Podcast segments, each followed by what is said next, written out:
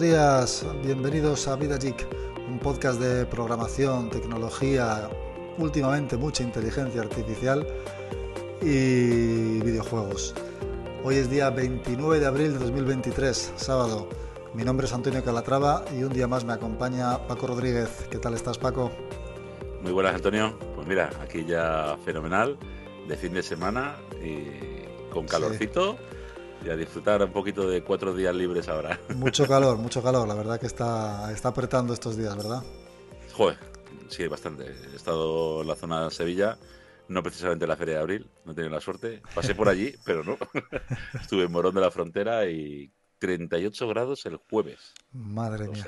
Qué barbaridad. El verano nos espera fuerte, nos espera fuerte. Sí, porque no estamos ni en mayo todavía. Tremendo. Bueno, eh, hoy vamos a, hablar sobre algo no relacionado con inteligencia artificial. Vamos a pasar a, la parte de programación en este caso. Y vamos a hablar sobre una plataforma que se llama Upright, a p p w r i t e se escribiría en español, Upright, que es una plataforma muy chula para poder eh, poner en marcha un backend de una forma rápida y sencilla, sin tener muchos que quebraderos de cabeza. Eh, tengo el gato aquí tirando, tirando libros, pero bueno, se ve que no quiere leer. ¿Tú de qué vas a hablar, Paco? Pues bueno, yo os traigo hoy la review. Bueno, más que review, es hablar sobre una demo de un videojuego que va a salir próximamente que es una auténtica pasada el realismo que tiene. Sí, entonces no todavía no has podido probarlo, digamos, entiendo, ¿no? No, solamente he visto la información que ponen ellos directamente en la página oficial y en Discord. El juego se llama Un Record. Es un juego de tercera persona. Bueno, luego lo cuento. Luego lo vemos, luego lo vemos. Porque es que es, una pasada. He visto un par de imágenes y tienen muy buena pinta. Luego lo, lo comentamos. Luego lo comentamos. Muy bien, pues vamos a empezar. Vamos a hablar sobre Upright, una, plataforma que llevo ya tiempo utilizando y la verdad es que quería hablar sobre ella porque me parece muy interesante, sobre todo para la gente que está más dedicada a la parte de programación, en la que, bueno, normalmente cuando se desarrolla una aplicación, es necesario lo que es la parte que, se llama de frontend y la parte de backend. ¿no? La parte de frontend es lo que vemos como tal, ¿no? todo lo que tocamos en esa interfaz. Muy bonito todo, ¿eh? debe de quedar muy bonito, lo que entra por los ojos, lo que... y, el backend es, digamos, toda esa parte que no se ve, ¿vale? La parte que está por detrás, normalmente ejecutándose en un servidor, que controla las bases de datos, la autenticación de usuarios, etcétera, etcétera, etcétera. Normalmente... Eh, esa parte de backend suele tener muchas cosas en común. Y, gracias a ello, o debido a ello, ha, surgido una plataforma, un proyecto de código abierto que se llama Upright. Está muy bien porque, para empezar, por lo que digo, no es de código abierto, cualquiera puede eh, modificarlo a su gusto o utilizarlo y meter un pull request para que hagan esa modificación en el proyecto, con lo cual es, maravilloso. Si nadie ha, colaborado nunca con un, proyecto de, código abierto, os animo a que lo hagáis porque es, muy enriquecedor y la verdad es que es muy divertido también.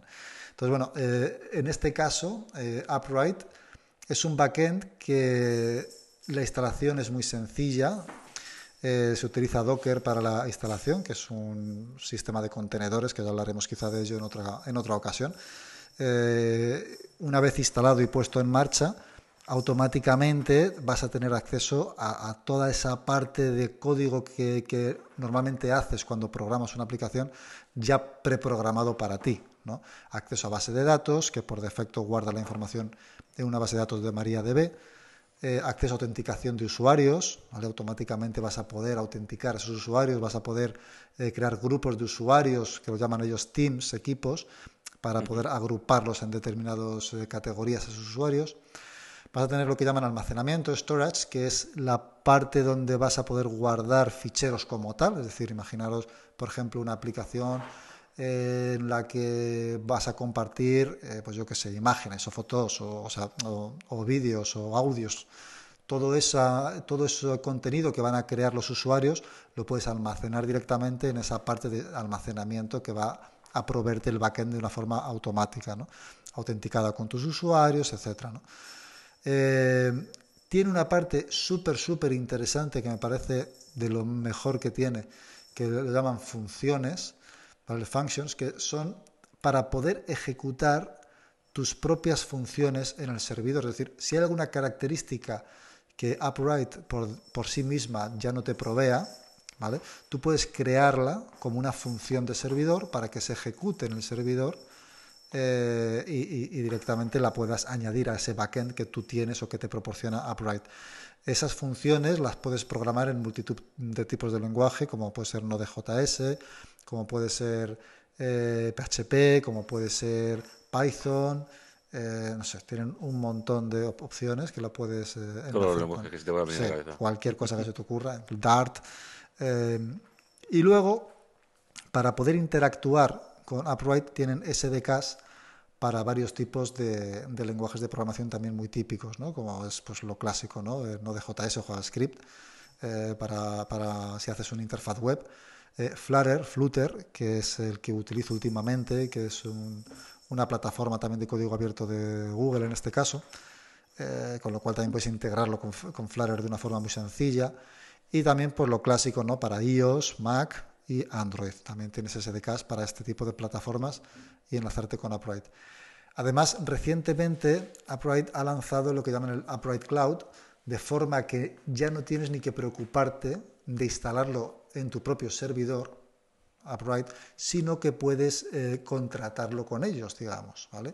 Ellos ya tienen su servicio en la nube, Upright Cloud, y eh, directamente te suscribes, eh, te enlazas y utilizas sus servidores como backend para ti. Digamos que sería... Para ejecutar toda la aplicación que, hagas. Eso es. Que instalar nada, desarrollas tú tranquilamente, lo subes ahí, lo ejecutas. Y Efectivamente, tú te dedicas única y exclusivamente a lo que es el desarrollo de la aplicación tal cual. Te olvidas de temas de backend, te olvidas de autenticaciones, bases de datos, todo ese rollo que suele ser un poco más aburrido, más tedioso, pues te puedes olvidar de él.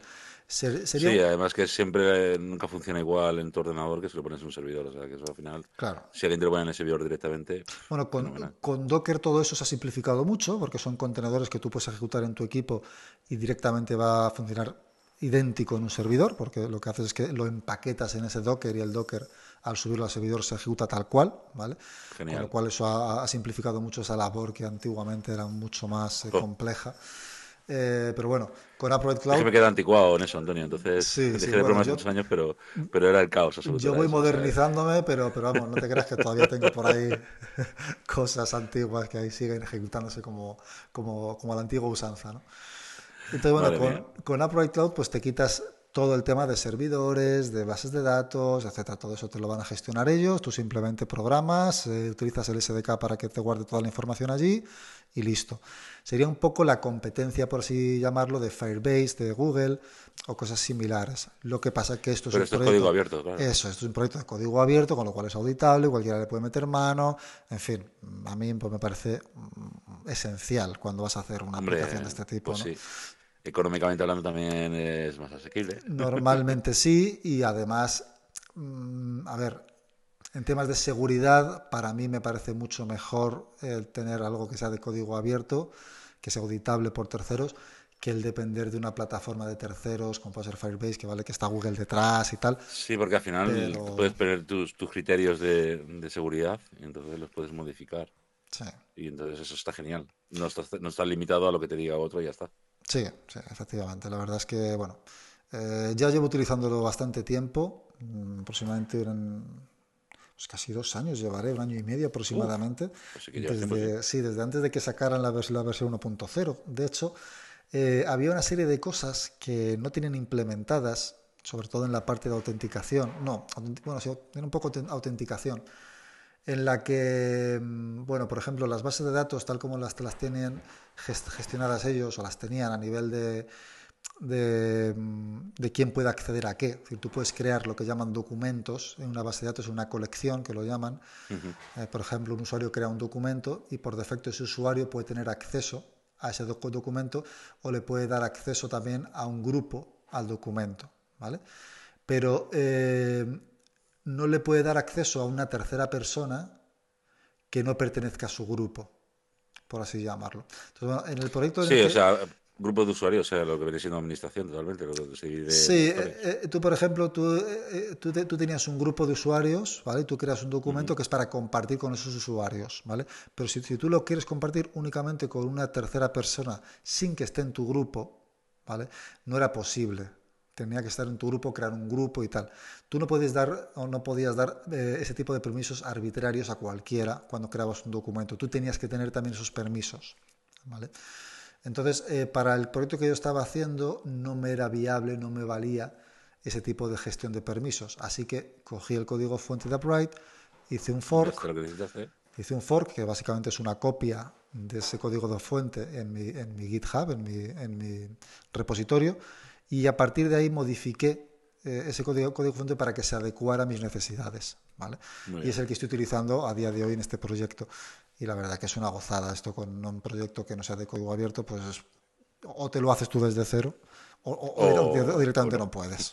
O, lo contratas. Claro, directamente no puedes hacerlo. Entonces, me parece algo que es súper útil y que, bueno, que es esencial. ¿no?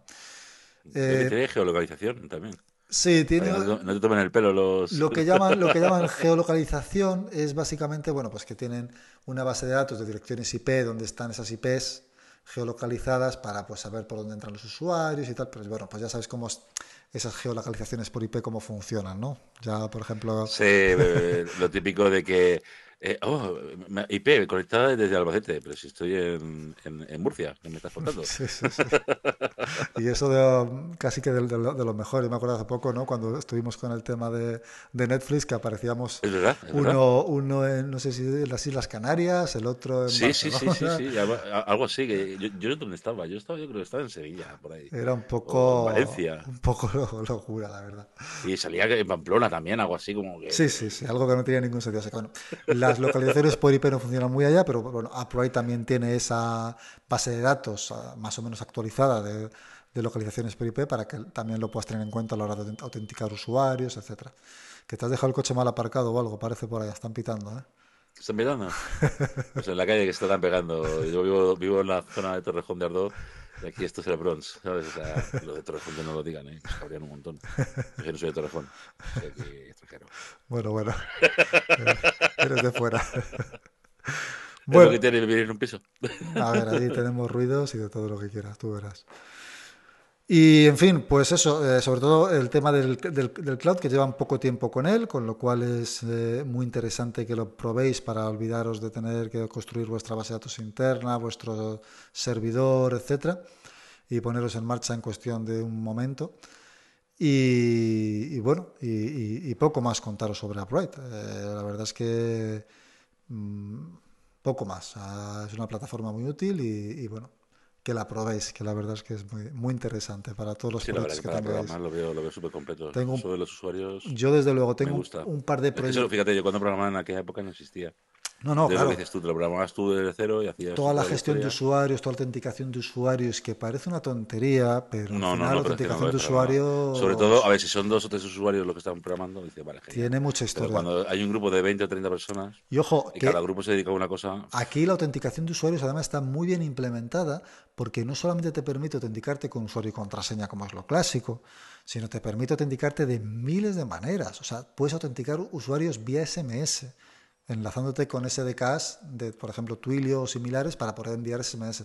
Pues puedes autenticarte vía email automáticamente, que te mande lo que llaman un enlace mágico, Magic Link, y que toques en ese Magic Link y automáticamente estás autenticado en la aplicación. Puedes autenticarte utilizando lo que llaman pues, eh, inicios de sesión de terceros, como el Google Sign In, o como Facebook, o como Twitter, etcétera. O cualquier autenticador de, terceros también está integrado en Upright. O sea, tiene un montón de autenticaciones muy bien implementadas, muy bien hechas, muy bien pensadas, securizadas, que al final es lo más importante, porque la autenticación es la parte más crítica del acceso a una aplicación, lógicamente, entonces hay que hacerlo bien. Y muchas veces es mejor utilizar este tipo de plataformas que hacerlo tú desde cero, porque al final puede haber algo que te equivoques o lo hagas mal y tienes un coladero. Y si tiene, dos pasos, mejor, que es lo que decimos. Efectivamente. Un un teléfono móvil. Efectivamente. estas cosas siempre viene bien por temas de seguridad, que lo lo cualquiera y te la El segundo factor de autenticación es, es, es, muy importante siempre. Sí, sí, sí. Efectivamente. Pero para todo, ¿eh? para esto y, y para cualquier cosa. Sí, sí, a, nivel de seguridad hoy en día está, vamos, es raro que no lo tenga. Bueno, todavía hay algunas personas que no lo tienen, pero ya casi todo el mundo lo conoce, sabe lo que es y muchos ya lo tienen implementado, o sea que es algo casi, casi obligatorio. Casi obligatorio. Eso es. Así que nada, eh, yo voy a seguir con él. Llevo mucho tiempo, llevo mucho tiempo utilizándolo como os comentaba. Tengo varios proyectos ahora que me están surgiendo que, que a ver si doy abasto con ellos, porque la verdad es que me están surgiendo varios proyectos simultáneamente sin pedirlos casi, así que van a venir, va a venir muy bien para poder hacerlos todos eh, si soy capaz. y, nada, y, eso. Vamos a, vamos a pasar a, a, la parte de bueno de lo que tú nos querías contar, Paco, de lo que es el de lo que es esta, esta demo. Vamos, vamos a ella. Muy bien.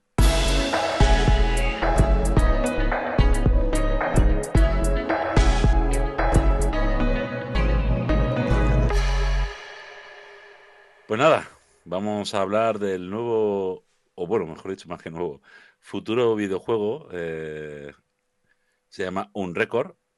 Va a ser un shooter muy fotorrealista, ¿vale? Me gustaría ahora que mientras que hablásemos y todo eso, Antonio nos va a poner un vídeo en directo. Porque la verdad que es alucinante la calidad gráfica que tiene.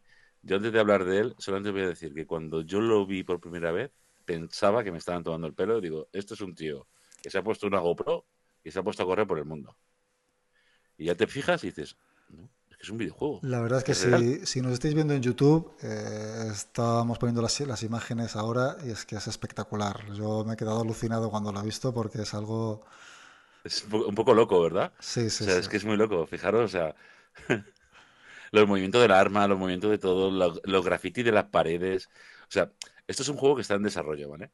No, no va a ser el final, a lo mejor cambia un poco luego el tema. En principio solamente va a salir para PC. Está desarrollado para PC, me imagino, por el tema gráfica y demás, porque lógicamente, muy bueno que sea una PlayStation 5 o una Xbox Series X, esto va a necesitar un pepino para moverlo. pero una Play 5 me extraña que reales. me extraña que una Play 5 no sea capaz de mover esto, ¿no? No sé, vamos, que ha salido hace cuatro días. En principio solamente lo va a sacar para, para PC. O sea, y cuando lo sacas de para PC, Mm, miedo me da, ¿sabes? Madre mía.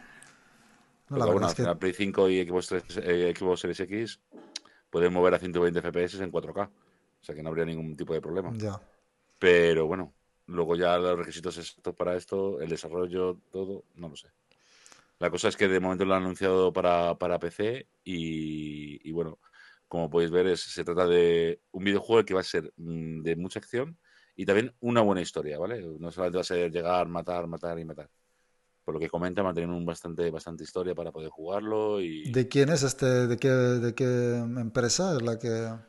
La empresa, eh, un récord, es como tal, eh, lo que lo, llaman así, ¿vale? O sea, un récord eh, no es solo el nombre del videojuego, sino es el nombre de la... De la... El, nombre del videojuego es, todo junto, o sea, no sé si al final se llama, termina llamando un récord como tal, ¿sabes? Porque el, el, lo diré, a ver, un segundito. Es que se me, se me ha vuelto loco aquí el ordenador. se me ha quitado todo. Digo, venga, ¿vale? La verdad es que es espectacular viendo esta demo, que, vamos, es algo... Va a utilizar, eh, lo, único que puedo decir es que va a utilizar el, el motor de Unreal Engine 5, ¿vale? Estábamos usando el 4 hasta hace bien poquito. He visto cosas hechas con el Unreal Engine 5. Hace un tiempo vi una demo de la Unreal Engine 5 y es que era increíble increíble. Es que es un salto de calidad de loco. Yo es que aquí lo tienes. Me acuerdo de haber visto, era una demo relativamente simple en la que se veía, ay, ¿cómo era? Era como, como que entraban a una sala y había una mujer sentada en una especie de tribuna. Pero claro, era, parecía tan real todo que parecía, pues como un poco como lo que acabamos de ver ahora mismo, ¿no? Que parecía grabado con una videocámara en un entorno real. O sea, era algo impresionante. Es que es tal cual, o sea, es que tú ahora mismo lo ves y dices, esto es de verdad, o sea, es, que yo pensaba que era un videojuego grabado con un tío que, o sea, alguien que se ha grabado haciendo el moñas por ahí corriendo por el mundo, porque es que no tiene ningún sentido la, calidad de la imagen que tiene. Y con una pistola en la mano también. Fijas, sí que es verdad que un poquito más adelante, por ejemplo, en estas imágenes que estamos, o sea, lo que está viendo, yo estoy viendo yo ahora mismo, cuando veáis el vídeo que dejaremos el enlace, al final del todo, ya que se aprecia un poco más el, tema de lo que es de videojuego, ¿no? Pero el principio es de Rocos. El desarrollador y el editor del videojuego se llama Drama, ¿vale? Es el... Drama. ¿Vale? Eh, tienen, ahora mismo un, canal en, Steam donde hablan de ello y en, y en Discord, donde de momento está sacando información ahí para, para poder comentarlo, ¿vale? Para cuando... Tendrá diálogos muy complejos, una narrativa, ya te digo, muy extensa. Eh, y bueno, desarrollo, no sé exactamente para cuándo saldrá. No, sé, no, lo, han dicho todavía. No, no, no, es que esto, esto va a ser una bestialidad. Esto es lo que hablábamos, digo, esto con una, con una, lo diré, una esta de realidad virtual, unos cascos de realidad virtual, tiene que ser alucinante. Eh, yo creo que irán por ahí los tiros, ¿no? Al final, que sea un poco todo más más real, ¿no? Porque tú fíjate qué calidad. También es verdad que la perspectiva es una perspectiva diferente a la que está acostumbrado, como por ejemplo yo, a un juego de tercera persona que vamos a jugar el arma, tú mueves el arma y tú te giras. Esto es completamente diferente. Si esto se consigue poner en realidad virtual, que la cámara gire, todo gire alrededor de tu cabeza así, esto va a ser de locos, Antonio. De locos. Sí, sí, sí. Eh, no queríamos hablar de inteligencia artificial, pero al final esto, esto va, va, por ahí los tiros. Claro, es probable que esto tenga algo, vamos, no sé, eh, si meterán, a lo mejor aprovechan, si están a tiempo todavía, no sé, de meter lo que son los grandes modelos de lenguaje, los LLM, en los personajes para que de alguna manera esto sea todavía más hiperrealista todo, ¿no? O sea... Tú fíjate cómo es un videojuego, ¿no? Este es un videojuego que está en desarrollo, año 2023, con un nuevo motor y tal, que pega un cambio radicalmente sustancial, o sea, es bestial. O sea, el cambio de un videojuego de ahora mismo top a esto es que, por ejemplo, pues el Call of Duty, que ahora mismo está, que es un pedazo de juego, se ve que te cagas y lo que tú quieras, ves esto y dices, me estás tomando el pelo, o sea, esto, esto es demasiado, o sea, que creo que conseguiremos cuando la inteligencia artificial esté funcionando bien, tengamos un metaverso, macho, podremos... Es que tú... No sé, loco. Es tremendo, es tremendo. Si lo estamos consiguiendo ya en un videojuego, madre mía. Yo de todas maneras, lo de la realidad virtual me, gusta mucho, lo veo y me parece súper curioso, pero no termino de verlo todavía como a mí me gustaría. me imagino que a todo el mundo que le, le gusta la, realidad virtual. No está ponerme las gafas y el mando aquí así. Entonces, claro, tú mueves la cabeza, pero tú las manos es, me muevo para adelante y para atrás. La inercia es poder moverte, ¿no? moverte tú realmente, que eso se mueva, que sea todo más real, ¿no? Eso, eso sería lo guay y fantástico que llegara en algún momento, claro. No sé cuándo, pero. Yo estoy convencido, vamos, eh, a ver, lo de mover la cabeza y eso, evidentemente ya lo hace, lógicamente, entiendo, ¿no? eso ya lleva tiempo. Eh, y creo, por lo que he visto en alguna demo de los de Meta, que ya las propias Quest, creo que se llaman, ¿no? Eh, tienen como algún tipo de cámara interna o sensores o no sé qué, pero como que detectan los movimientos de, la, de los ojos, de la cara, los gestos que haces en la cara y los pasan al videojuego. Entonces esos gestos que tú haces con la cara aparecen en tu avatar también. Entonces entiendo que es cuestión de relativamente poco tiempo. Por ejemplo, a mí se me, se me, se me ocurre en el, propio mm, casco de, realidad virtual que tenga unas cámaras externas de forma que puedan ver tu cuerpo y detectar si mueves los brazos. Y que a lo mejor hasta con sensores. Igual que tienes sensor de vídeo, puede ser sensor de movimiento. O sea, de presión, de mil cosas. Hoy en día hasta te pones un reloj de pulsera de esto. Sí, pero vamos, con una cámara. Te dice las pulsaciones, te dice el nivel de sangre, el oxígeno en sangre, pues todas esas cosas al final son sensores que se podrán poner y, el nivel de realidad virtual va a ser muy bestial. Sí, sí, sí, Dejaremos el mundo real para las IAS y nosotros nos iremos al metaverso.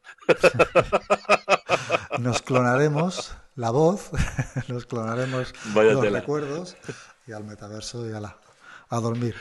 A dormir y ya está, a vivir del morro y que traje los robots. Ay, madre mía, lo que nos espera. Veremos a Ay, madre. Bueno, pues bueno, yo creo que este episodio ha sido más canónico, por así llamarlo, ¿no? Más estándar, como siempre.